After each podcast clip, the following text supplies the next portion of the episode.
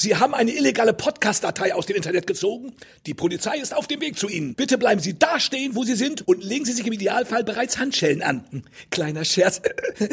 Moin, ihr Schnieselwiesel. Hier ist euer bester Freund Ottilie Holredi. Ich spreche den Grinch im neuen Animationsfilm Der Grinch, der am 29. November in die Kinos kommt. Schönen Gruß aus dem hohen Norden an alle Trailerschnackhörer. Wir sehen uns im Kino, Holredi. Bist du ruhig. Trailerschnack mit den Sexy Boys. Steve. Christian. Joel. Und Chris.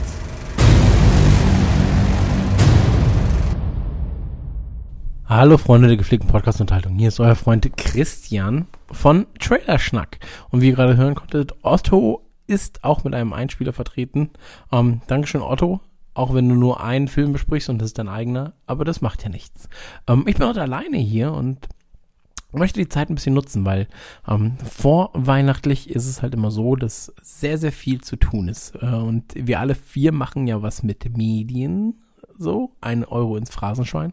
Und da ist es so, dass wir jetzt gerade wirklich unfassbar viel unterwegs sind. Wir wollten aber halt zumindest ein paar Trailer besprechen. Es wird eine sehr kurze Ausgabe, aber ich werde halt versuchen, ähm, ja, mal so ein bisschen zu quatschen und ein bisschen anzumoderieren und so weiter und so fort. Die anderen drei Jungs sind gerade alle beruflich sehr, sehr eingebunden. Wir haben noch einen Einspieler von einem Gast, den ich sehr zu schätzen weiß. Und ähm, mit dem möchte ich eigentlich auch anfangen. Also wir fangen einfach mal an und ähm, die, das Hauptaugenmerk dieser Folge gilt quasi dem ersten Einspieler, das ist der gute Lukas. Und äh, Lukas dürftet ihr vielleicht kennen, unter anderem vom Autokino. Dort hat er ein, ähm, ja, ein, ein Krimi-Format und ähm, er erzählt ein bisschen was über einen Trailer, den er gesehen hat und der ihm sehr, sehr wichtig erscheint. Ähm, welcher das Trailer das ist, das wird euch Lukas an dieser Stelle jetzt erzählen. Ab die Post. Hallo liebe Filmvorschau-Verrückten, hier ist Lukas, äh, gastweise ausgeliehen aus im Autokino. Bin ich da und bringe euch äh, Trailer mit. Und zwar zum einen was, was finde ich thematisch ganz gut passt, weil gefühlt ja die Hälfte der Republik gerade äh, auf Red Dead Redemption 2 ist und da mit ihren Pferden mehr äh, Unfälle verursacht als sonst in GTA 5 und Forza Horizon 4 zusammen habe ich für euch einen Western dabei. Und noch besser, es ist kein herkömmlicher Western, denn es ist ein Western von den Coen-Brüdern. Und zwar The Ballad of Buster Scruggs. Der ist für Netflix produziert und kommt am 16. November raus. Also je nachdem, wann das Ganze hier fertig geschnitten ist, ist der vielleicht sogar schon draußen, was toll ist. Ähm, und handelt von Buster Scruggs, der aber nur so ein bisschen die Rahmenhandlung vorgibt. Denn das Ganze ist sehr, sehr ungewöhnlich ein Anthologiefilm. Das heißt, es geht um sechs unterschiedliche Geschichten, die auch kaum was miteinander zu tun haben, außer eben diese titelgebende Figur, die in irgendeiner Weise darin auftaucht. Und neben den Coen-Brüdern haben sich da aber auch viele bekannte Namen noch irgendwie drum versammelt. Zum einen äh, James Franco ist dabei, Brandon Gleason, den ich ja unfassbar gut finde, und äh, was irgendwie für mich die größte Überraschung war, Tom Waits hat eine Rolle. Äh, wer Tom Waits nicht kennen sollte, äh, sollte sich schämen. Nein, äh, sollte äh, sich ein bisschen mit Musik auseinandersetzen, denn der Mann ist ein unfassbar guter ähm, Blues-Sänger.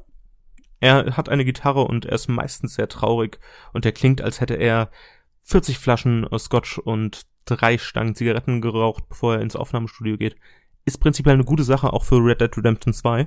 Der spielt damit und prinzipiell werden in diesen zwei Stunden 16 Film sechs kurze Geschichten erzählt, die ähm, teilweise humorvoll sind, teilweise ein bisschen düsterer werden. Also die Stimmungen unterscheiden sich. Das wird alles nur zusammengehalten durch eben diese grobe Rahmenhandlung und ähm, durch die Filmmusik.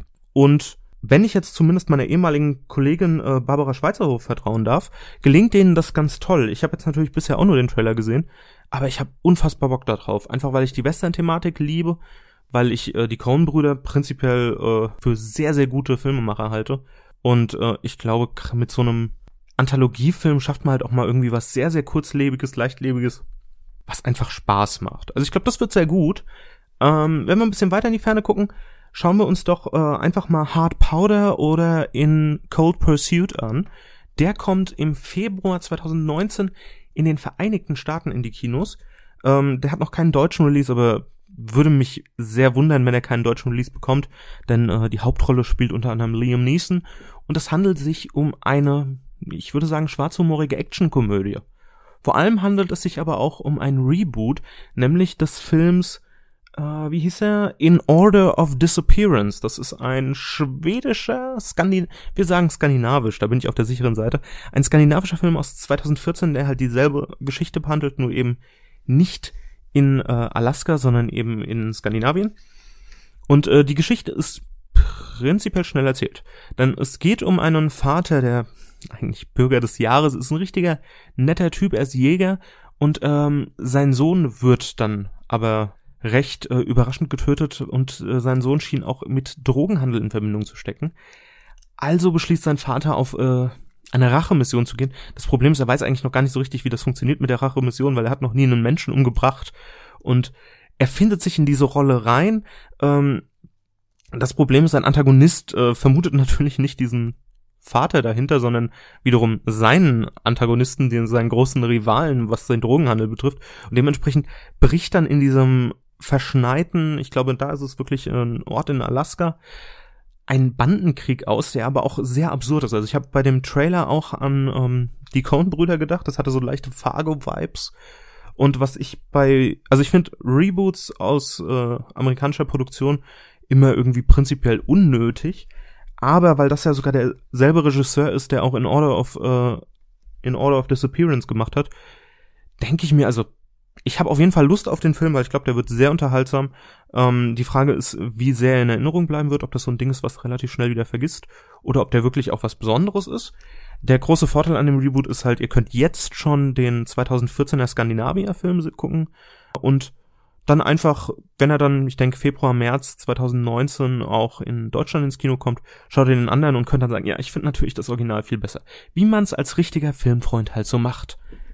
Ja, ich glaube, ich habe euch auf kurze Zeit jetzt äh, zwei hübsche Trailer mitgebracht. Äh, wünsche euch noch sehr viel Spaß bei der Restfolge. Möchte äh, meine Familie zu Hause und alle Menschen am Podcast-Mikrofon außer mir grüßen und äh, wünsche euch einfach noch ganz viel Spaß. Ciao. Dankeschön, Lukas. Ich möchte über zwei Trailer eigentlich reden. Ähm, der erste Trailer ist ein Trailer, mit dem ich ja eigentlich gar nicht viel zu tun habe, beziehungsweise mit einem Film, mit dem ich gar nicht so viel zu tun habe. Und das ist ähm, der neue Film Inspektor, privatinvestigativer Pikachu, wie dem auch immer sei Pokémon Pikachu als Detektiv. Und als der Trailer rauskam, war ich so, ja, interessiert mich null. Aber mein Sohn ist sehr, sehr interessiert an Pokémon derzeit, deswegen mussten wir ihn dann doch gucken.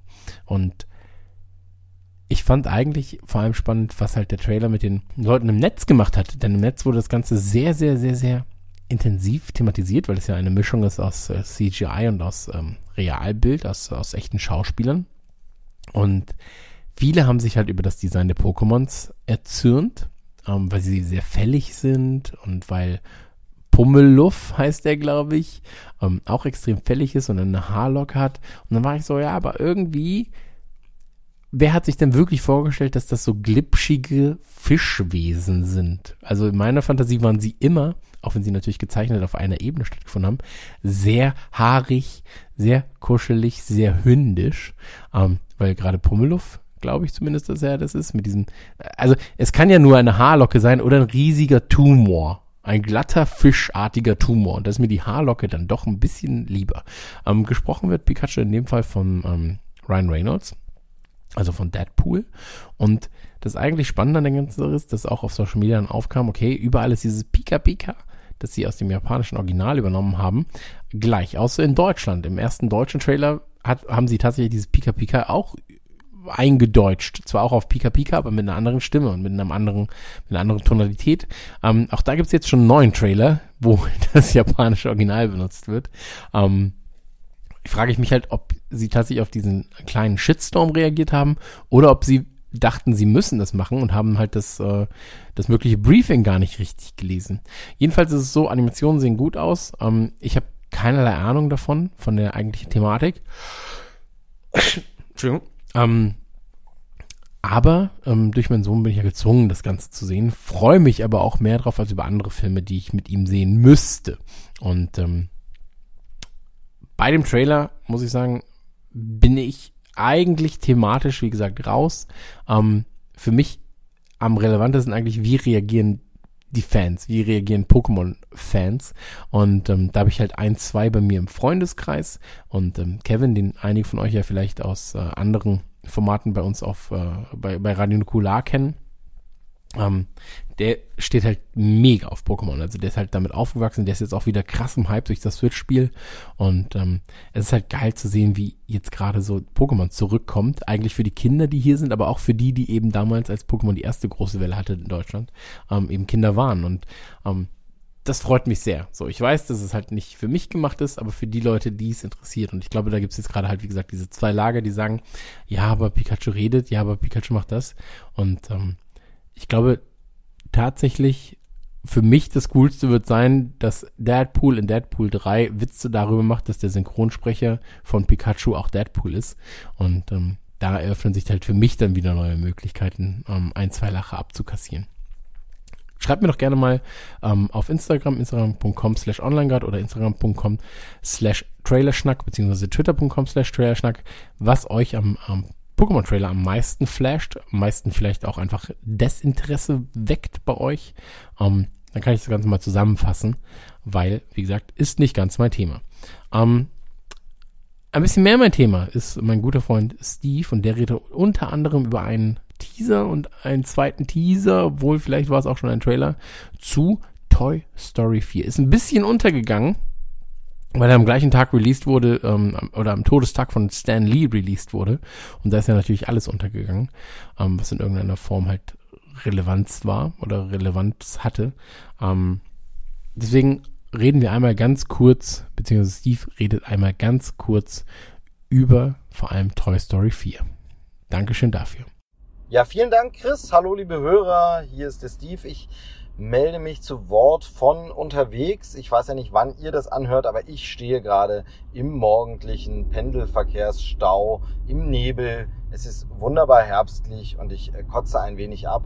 Aber ich freue mich auf jeden Fall, dass äh, der liebe Chris äh, das so schön moderiert. Ich glaube, das hat er bisher schon ganz, ganz toll gemacht und ähm, vielleicht noch ein Tick spritziger. Ne? Da kann noch der ein oder andere Witz reinkommen. Oh Gott, oh Gott. Ich glaube, das bekomme ich jetzt gleich zurückgezahlt. Äh, fies, ganz äh, doll. Nee, schön, dass wir in dieser Form eine Folge mal wieder für euch äh, bereit haben. Denn das Ding ist, es gibt momentan Trailer-Futter ohne Ende und wir sind leider alle so eingespannt, dass wir gar nicht die ganz große Mammutfolge abliefern können oder eine Folge nach der anderen, wie ihr, liebe Hörer, es eigentlich verdient hättet. Denn wie gesagt, es ist so viel Futter am Start. Ich muss aber sagen, dass bei diesen ganzen Trailern, die zurzeit rauskommen, auch sehr viel dabei ist, wo ich sage, das sieht nicht schlecht aus, das ist vollkommen in Ordnung. Vielleicht bin ich sogar ein bisschen neugierig auf den Film, aber ich kann bei vielen Dingen wirklich sehr wenig dazu sagen. Also es gibt so Sachen wie, jetzt hatten wir zum Beispiel einen neuen Trailer für Pets 2, die Fortsetzung dieses Animationsfilms. Und da muss ich ganz klar sagen, das ist nett, das kann ein okayer Film werden,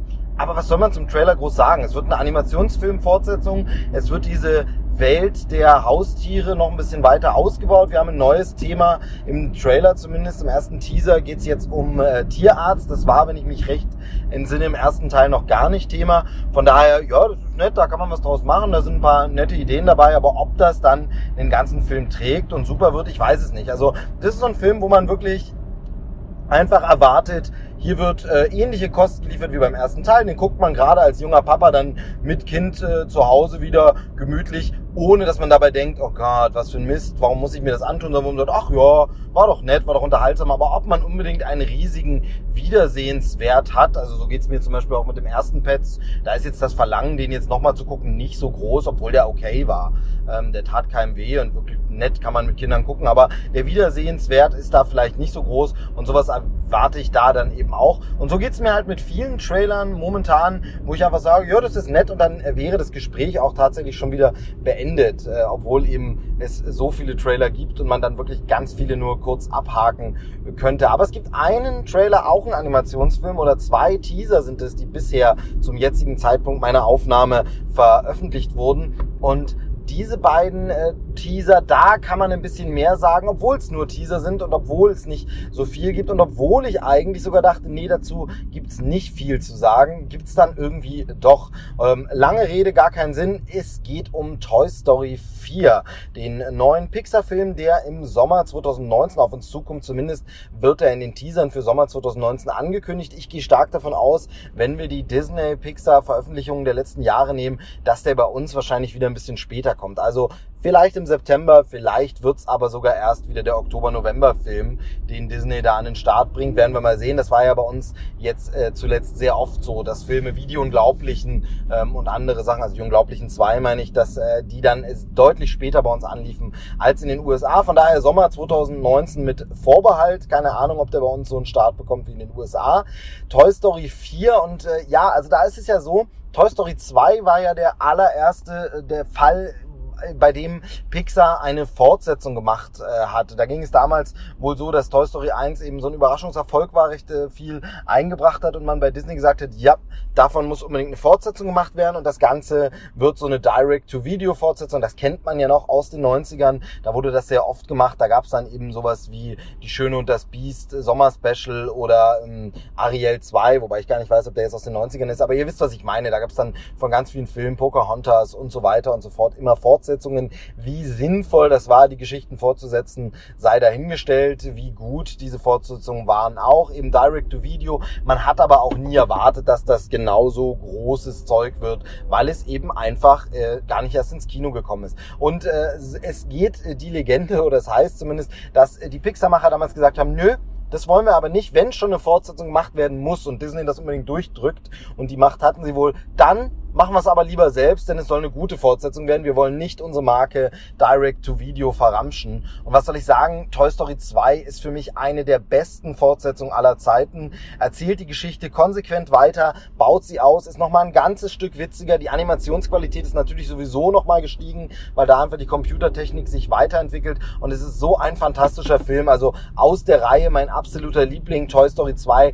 Deshalb bin ich grundsätzlich Toy Story Fortsetzungen absolut offen eingestellt und sage, ja, da bitte mehr davon. Allerdings kam dann Toy Story 3 und der wird ja gemeinhin sehr abgefeiert, sage ich mal, ziemlich gehypt in unserer Generation, viele sagen, oh Mann, was für ein starker Film, der war so unglaublich gut. Er war dann, glaube ich, auch Oscar nominiert. Ich weiß gerade nicht mehr genau, ob er den gewonnen hat oder nicht, ob er wieder irgendeinen in meinen Augen besseren Film ausgestochen hat. Das kann durchaus sein, weil das waren ein paar Jahre so, dass da bessere Produktionen wie Drachenzähmen leicht gemacht leer ausgegangen sind gegen irgendwelche Pixar-Filme, die ich gar nicht so überragend fand. Denn ihr hört es schon durch, ich finde Toy Story 3 ist ein guter Film, aber so großartig ist er dann auch wieder nicht, denn er fügt nicht so viel Neues wirklich hinzu. Im Grunde erzählt er nochmal die Geschichte, die eigentlich Teil 1 und 2 schon mindestens im Sideplot erzählt haben, nämlich dieses Erwachsenwerden der Kinder, das Ablegen der Spielsachen und äh, dieses, ja, was wird aus den alten Erinnerungen und, und was passiert mit dem Spielzeug. Das erzählt er ein bisschen anders nochmal. Genau das gleiche wie in Teil 2, wo neue Figuren hinzukommen. Das passiert ja auch nochmal mit Lotso, Hagenbär und anderen, wo sich dann einer dieser anderen Spielsachen als gar nicht so lieb entpuppt und alles, das war alles schon sehr, sehr neu und gerade wenn dann dieser Moment kommt, der von vielen immer zitiert wird als, oh mein Gott, was habe ich da Rotz und Wasser geheult, nämlich wenn es darum geht, dass die äh, Spielzeuge, ich bin jetzt ein bisschen im Spoiler, aber das ist bei dem Film glaube ich nicht so schlimm, kurz davor sind, äh, in der Müllverbrennungsanlage zu sterben. Ähm, da sagen viele immer, oh, was habe ich da geweint, wie dramatisch das war. Und da muss ich ganz ehrlich sagen, die Szene ist gut gemacht, die ist äh, technisch brillant, der ganze Film sowieso, wie toll der einfach aussieht. Ich habe ihn jetzt kürzlich erst mit meiner Tochter nochmal gesehen und äh, da wirklich nochmal äh, die Erinnerung aufgefrischt.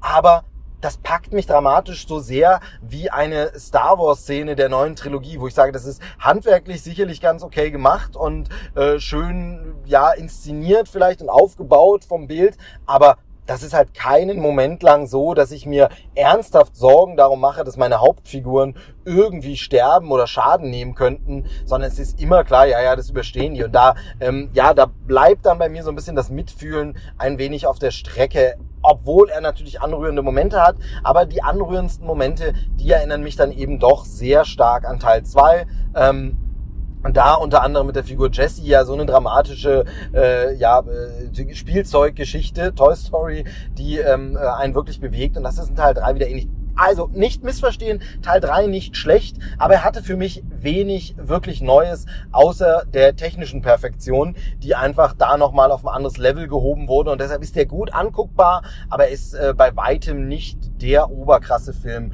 den äh, viele darin sehen. Deshalb bin ich ein bisschen skeptisch gegenüber Toy Story 4. Bin da so ein bisschen, hm, ja, was will man denn noch erzählen? Zumindest war ich das. Denn jetzt kommen die Teaser. Und der allererste Teaser zeigt ja unsere beliebten Figuren, die einfach in so einem Kreis quasi tanzen, wenn man so will, oder sich so, äh, ja, irgendwie durchs Bild bewegen. Und dann sehen wir plötzlich eine neue Figur und äh, die ist äh, nicht wirklich ein Spielzeug und sagt das auch ganz klar, sondern es ist eine Gabel. Es ist eine Gabel, an die paar Augen geklebt sind, die bemalt ist und äh, plötzlich ist sie ein Spielzeug. Und das öffnet den Kosmos Toy Story natürlich um ein ganzes Stück, wo man sagen muss, ja, und, und gerade ich als äh, Vater einer kleinen Tochter bekomme das ja mit, bei Kindern wird alles Spielzeug. Und wenn wir jetzt die Mythologie von äh, Toy Story nehmen und das mal eben als gegeben nehmen, dass Spielzeuge zum Leben erwachen, wenn wir als Menschen nicht da sind, dann ist ja die große Frage, ja, aber was ist denn mit den ganzen Dingen, die für Kinder Spielsachen sind, obwohl sie nicht äh, wirklich sp als Spielsachen ursprünglich konzipiert und gedacht sind.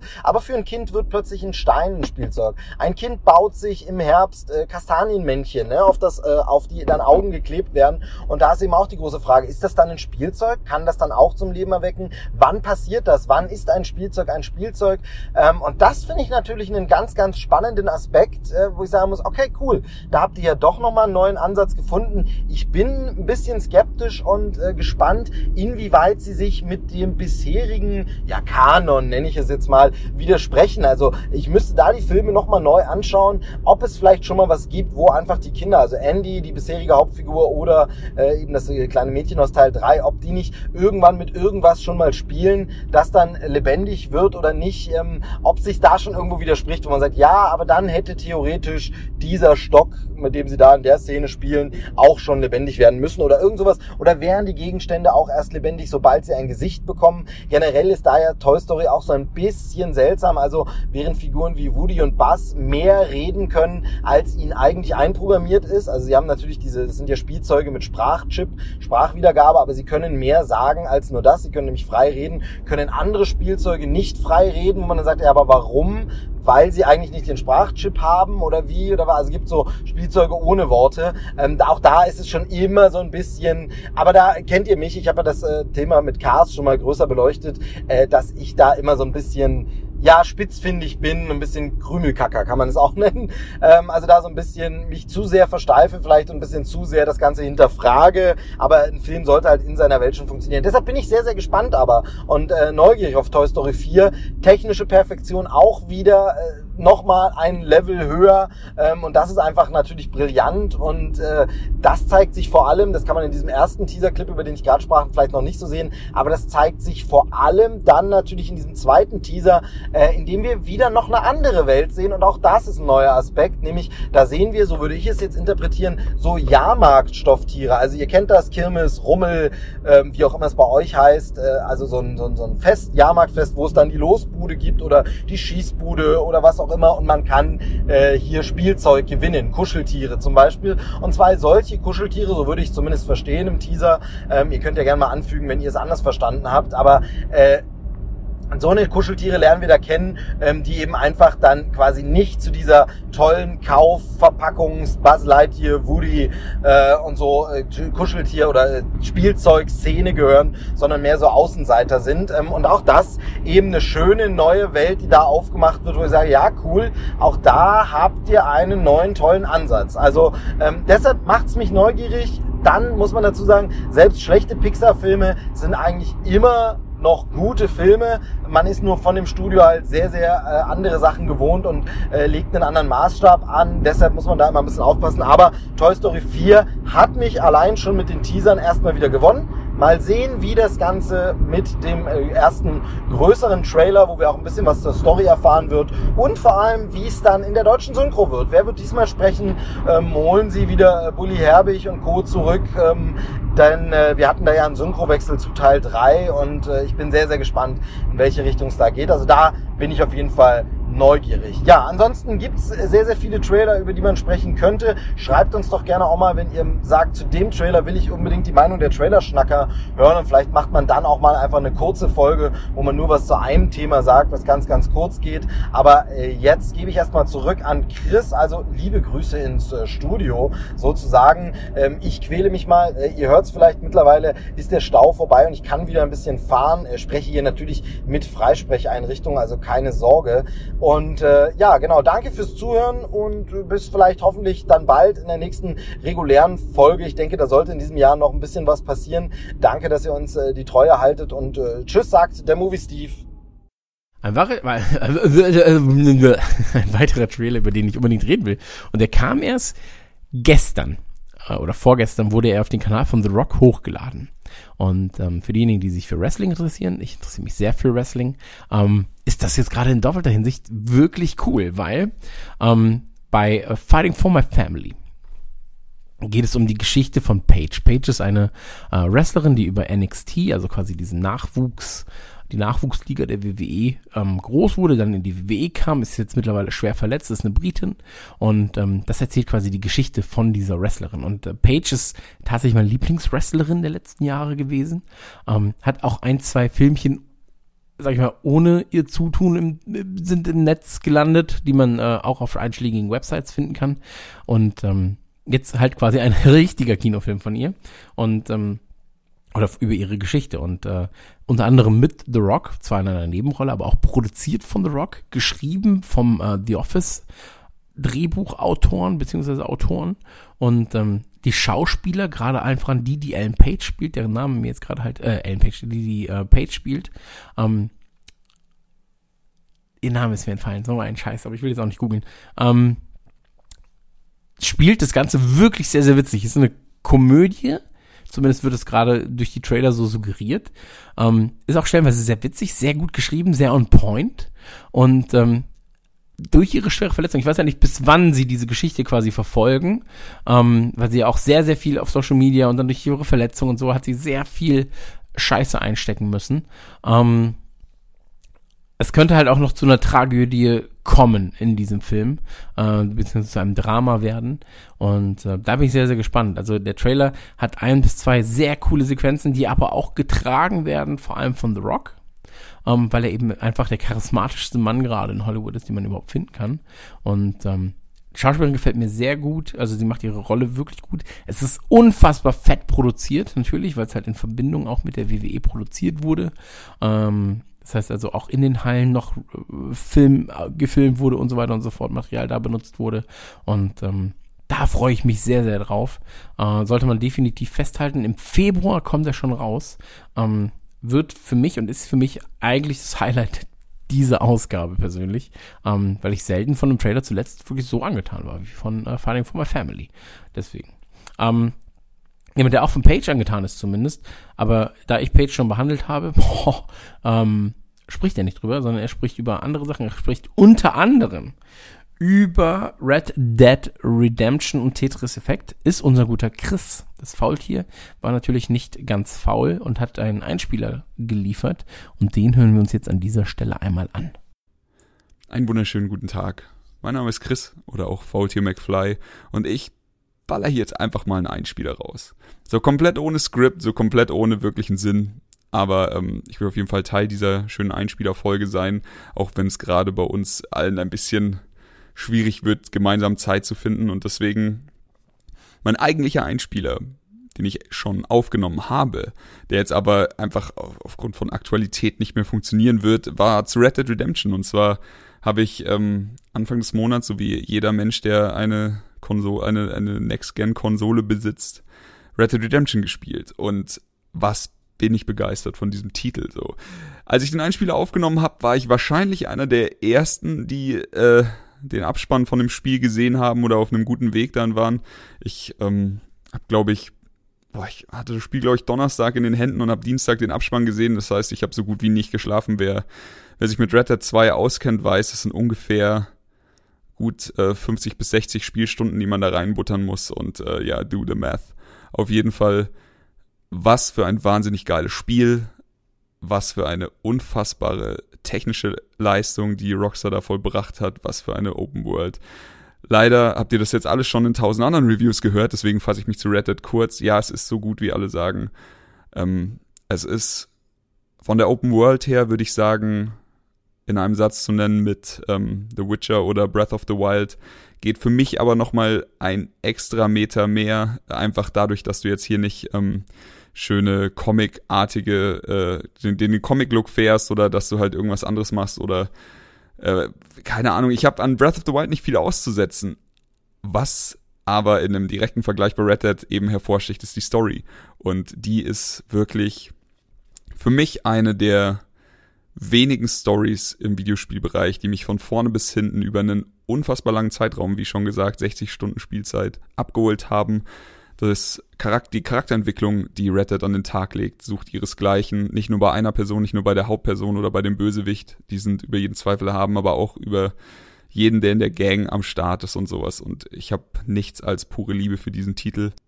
Zum ersten Mal in der Geschichte von meinem von meiner persönlichen Gaming-Erfahrung habe ich einen Konsolentitel, bei dem ich einfach nicht fassen kann, dass er auf einer Konsole läuft. Ich habe, seit ich denken kann, spiele ich Videospiele am PC und auf jeder gängigen Konsole und auf den meisten Handhelds und da ist es doch recht selten, dass man überrascht wird, was das angeht. Ich meine, The Witcher 3 habe ich damals das erste Mal äh, in 4K gesehen auf meinem PC und war weggeblasen und Jetzt kommen wir halt einfach dahin, wo Konsolen das abliefern, wozu einst nur PCs in der Lage waren, nämlich äh, 4K und 30 Frames und das bei so einer riesigen, immens großen Spielewelt wie bei Red Dead Redemption. Unfassbar. Ich habe keine Ahnung, wie sie es gemacht haben. Ich ähm, freue mich auf die PC-Version, die garantiert irgendwann kommen wird, um da zu sehen, was sie da äh, dann wiederum noch drauflegen, um zu zeigen, hey, guck mal, wer hier doch der Platzhirsch ist. Aber ähm, lassen wir es hier erstmal so stehen. Das war jetzt vielleicht der etwas gecroppte, die gecroppte Zusammenfassung nach ein, zwei Wochen von meinem Red Dead Einspieler. Ähm, ich will es hier aber noch nicht sein lassen, sondern ich will noch über ein anderes Spiel reden, was mich äh, sehr glücklich gemacht hat. Und zwar ist es Tetris Effect. Und Tetris ist, glaube ich, ein Spiel, mit dem jeder Gamer schon mal irgendwann in Berührung war und sogar die, die nicht wirklich äh, Videospielaffin sind, haben es irgendwann hier und da schon mal gesehen. Es ist ein Puzzlespiel. Man hat äh, Blöcke, die von oben nach unten fliegen. Man muss unten rein äh, vervollständigen. Die lösen sich dann auf und es wird immer schneller. So war eigentlich bis jetzt bei den meisten Titeln äh, irgendwie die Prämisse. Ähm, ja, warum Tetris-Effekt? Warum will ich darüber reden? Es ist nicht äh, ungewöhnlich, dass ein neues Tetris-Spiel rauskommt.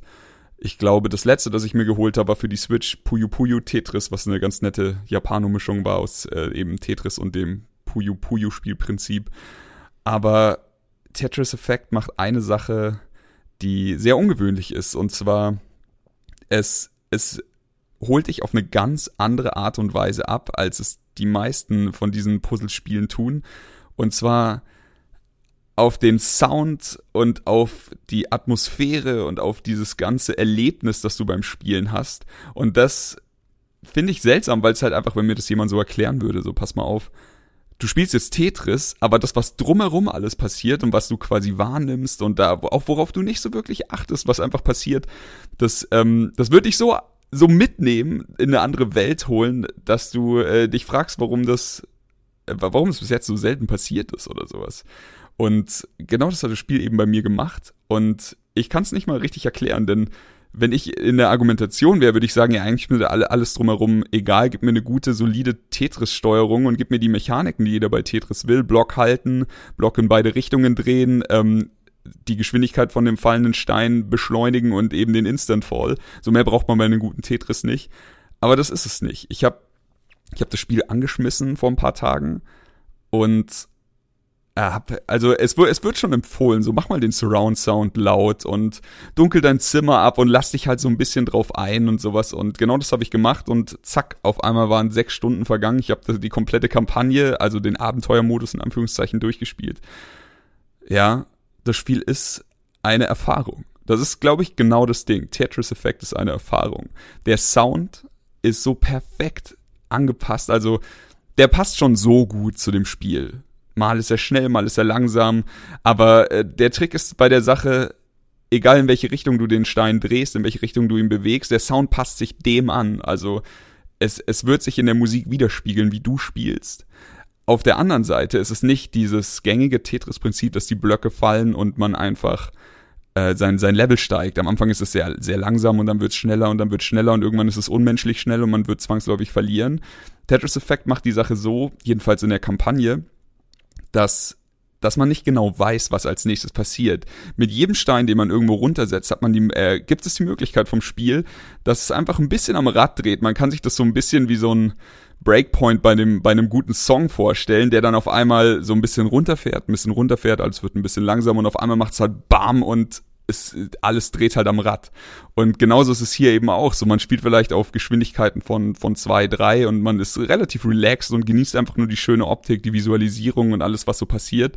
Und auf einmal macht's zack, du spielst auf 13 und kämpfst instant ums Überleben. So ohne diesen, diesen Weg nach oben zu haben oder sowas. Dann, dann schlägt dein Herz schneller, du versuchst irgendwie die, diese Phase zu überstehen, weil du weißt, dass irgendwann das Lied ja auch wieder langsamer werden muss. Und ähm, das ist ein ganz interessantes Spielprinzip. Ähm, ansonsten bietet Tetris Effect abseits der Kampagne auch noch jeden anderen gängigen Tetris-Modi, den man irgendwo schon mal gesehen hat oder den man sich irgendwie wünscht, für Singleplayer. Das ist ein ganz wichtiger Punkt. Es gibt keinen Multiplayer. Es gibt also hier Highscores um die Ohren schlagen mit seinen Freunden, aber du hast nicht ähm, diese, diese ich schick dir meine, meine Linien rüber, die ich gerade abgebaut habe und die fallen dann bei dir von oben ganz ungünstig in dein Tetris-Bild rein.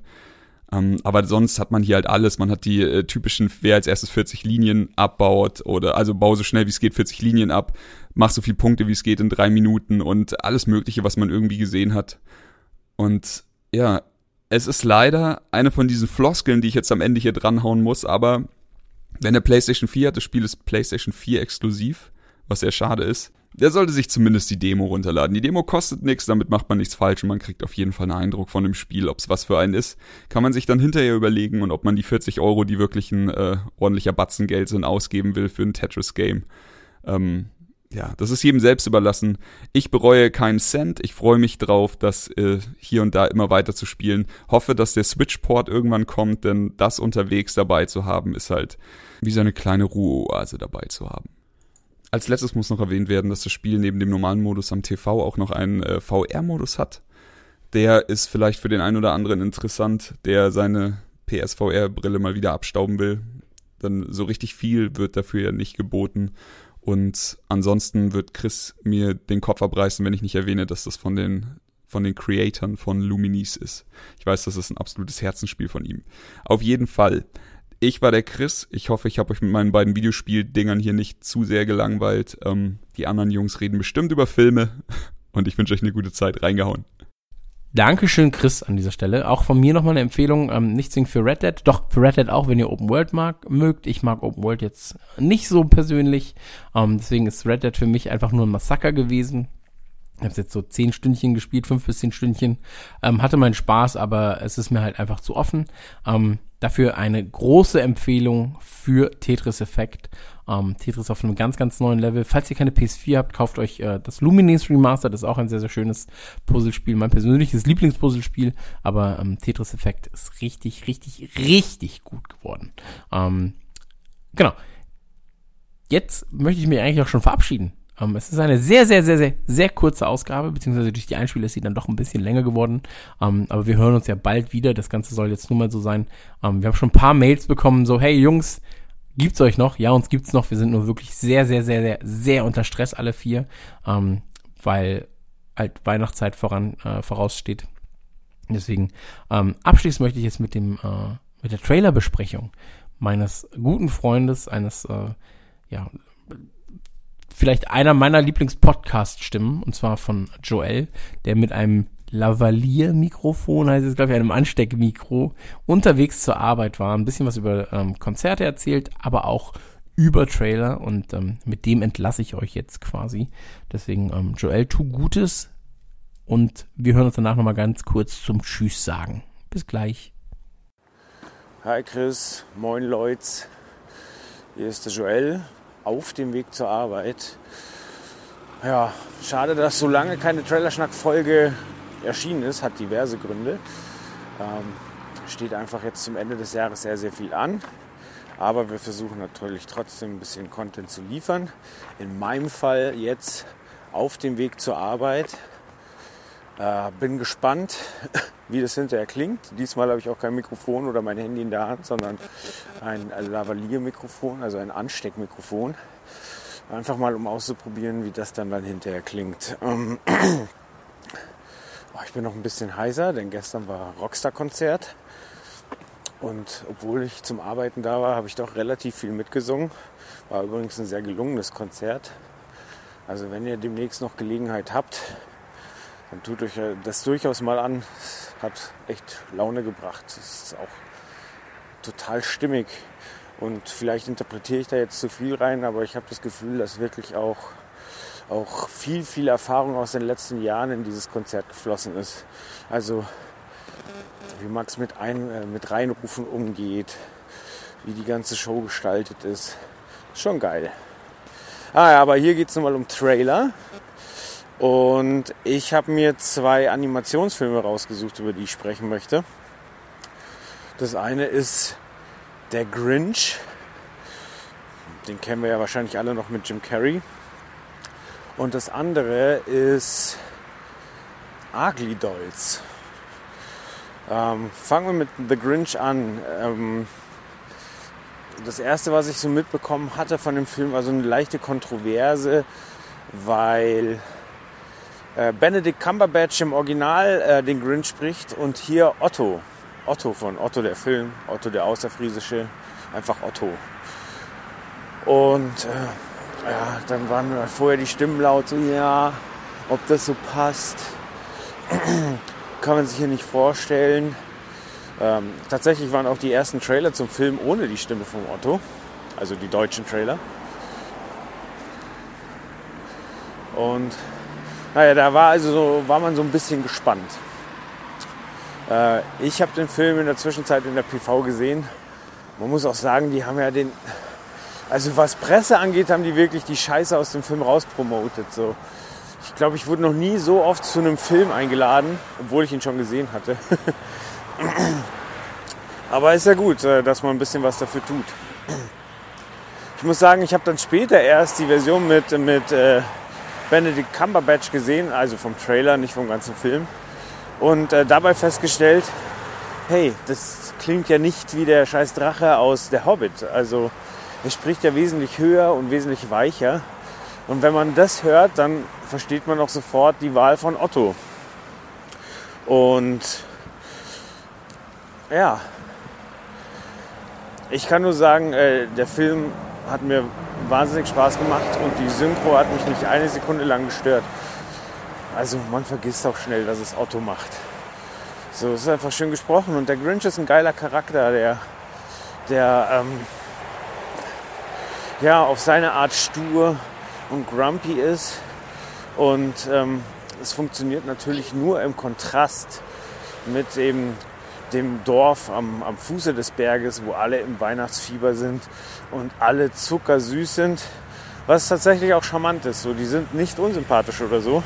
Aber es ist halt schön, da einen Gegenpol zu haben, der halt sein eigenes Süppchen kocht. Und im Laufe des Films wird ja auch klar, warum er das macht. Und ich muss sagen, sie haben dann auch quasi die, das Ende der Geschichte haben sie wirklich ähm, gut eingefangen, haben es gut hinbekommen.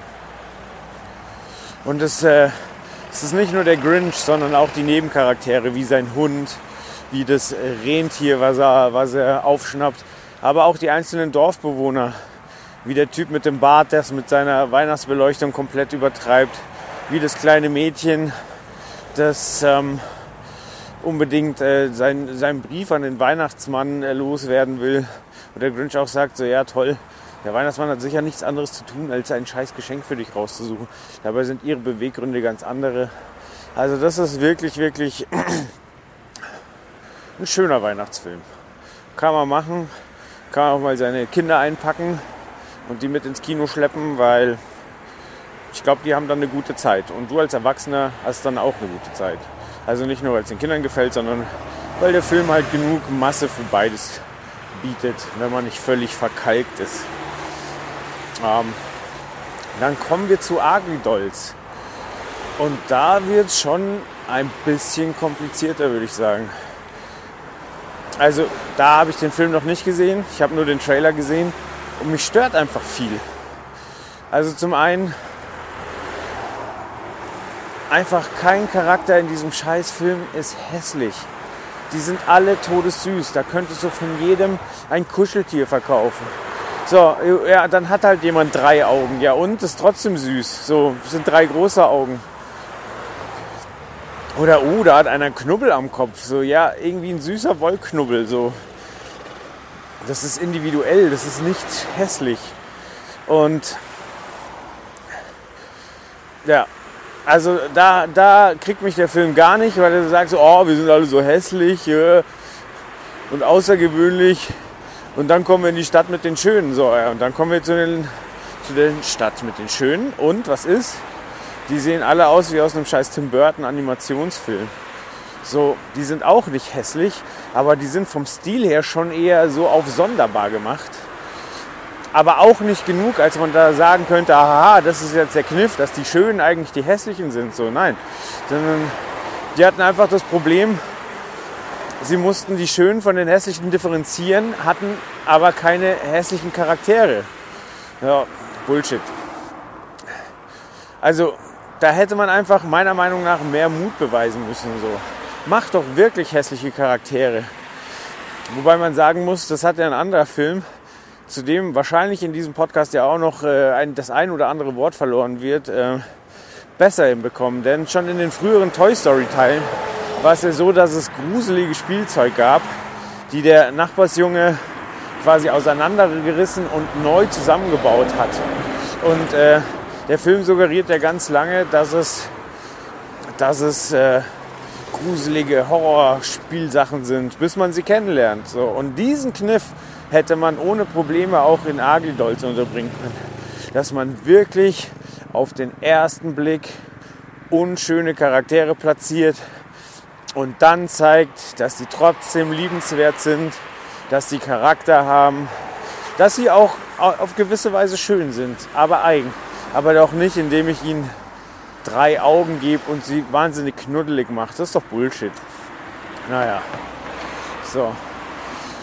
Das war dann genug Animationsgerente. Wie gesagt, äh, der Grinch dagegen da geht es auch um einen Außenseiter, der verdammt nochmal grün und haarig ist. Aber da ist es charmant gemacht. Da ist es egal. Naja. Ich hoffe, wir hören uns ganz bald wieder zu einer regulären Folge. Bleibt uns gewogen. Ich gebe zurück, zurück zu Herrn Gerüntetü. Peace out. Das war Joel, vielen Dank dafür. Ähm, ich möchte an dieser Stelle nochmal ganz Danke sagen für ähm, ja, mittlerweile fast 60 Ausgaben von Trailerschnack. Danke, dass ihr uns ähm, so fleißig den Schwanz haltet.